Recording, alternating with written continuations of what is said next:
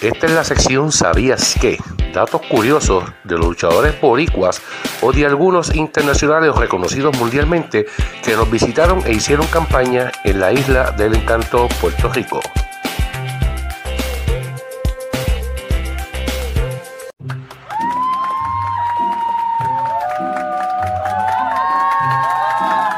¿Sabían que la antigua WWF, como se le conocía, hoy conocida como WWE, visitó la isla de Puerto Rico una vez en los años 80, específicamente en 1985?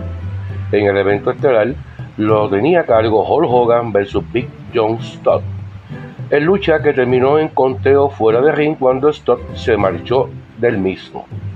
La asistencia fue tan pobre que causó que no regresaran a la isla del encanto hasta 13 años después. De Sabían que.